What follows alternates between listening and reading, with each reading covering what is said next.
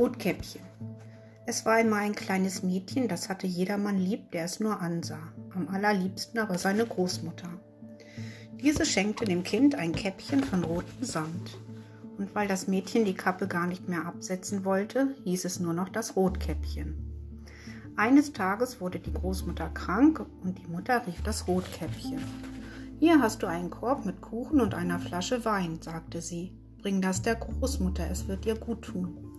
Aber lauf nicht vom Weg ab und pass gut auf dich auf. Das will ich wohl machen, antwortete Rotkäppchen und gab ihr die Hand darauf. Die Großmutter wohnte draußen im Wald, eine halbe Stunde vom Dorf. Rotkäppchen machte sich auf den Weg in den Wald. Dort begegnete ihr der Wolf. Das Mädchen wusste aber nicht, wie böse der Wolf sein konnte. Und fürchtete sich nicht. Guten Tag, Rotkäppchen, sagte der Wolf. Wohin gehst du so früh? Der kranken Großmutter Wein und Kuchen bringen, antwortete Rotkäppchen höflich. Und als der Wolf fragte, wo die Großmutter denn wohne, beschrieb sie ihm den Weg. Der Wolf ging eine Weile neben ihr her. Dann sprach er, du gehst so schnell, als wenn du zur Schule gingest. Sieh doch nur die schönen Blumen. Rotkäppchen schaute sich um. Ja, wie tanzten die Sonnenstrahlen durch die Bäume, wie stand alles schön voller Blumen. Ich werde der Großmutter einen Strauß pflücken, dachte sie und lief vom Weg ab. Der Wolf aber lief schnell zum Haus der Großmutter und klopfte an die Tür. Komm nur rein, mein Kind, rief die alte Frau. Mit einem Satz war der Wolf in der Stube, sprang zur Großmutter und fraß sie auf. Als Rotkäppchen endlich, endlich zum Haus der Großmutter kam, wunderte sie sich, dass die Tür nicht verschlossen war.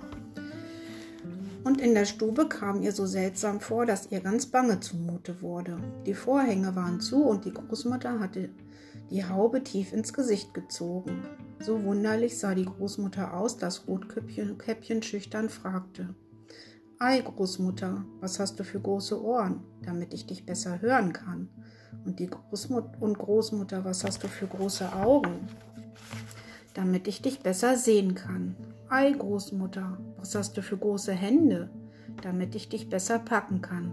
Aber Großmutter, was tust du für ein, was hast du für ein entsetzliches Maul, damit ich dich besser fressen kann?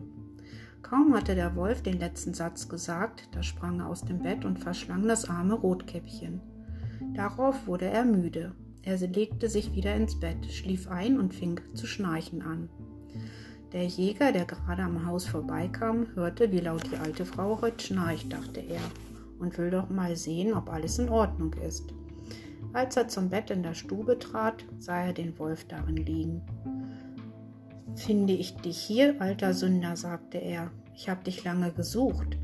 Er wollte gerade seine Flinte anlegen, da fiel ihm die Großmutter ein. Wenn nun der Wolf die Großmutter gefressen hat, dachte der Jäger, dann kann sie, ich sie vielleicht nicht noch retten. Und so nahm er eine Schere und schnitt dem schlafenden Wolf den Bauch auf.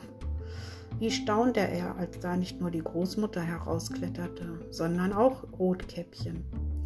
Das Mädchen sprang gleich aus dem Haus und holte ein paar große Steine. Damit füllten sie dem Wolf den Leib, so dass er daran sterben musste. Rotkäppchen aber versprach, versprach der Großmutter, nie mehr vom Weg abzugehen.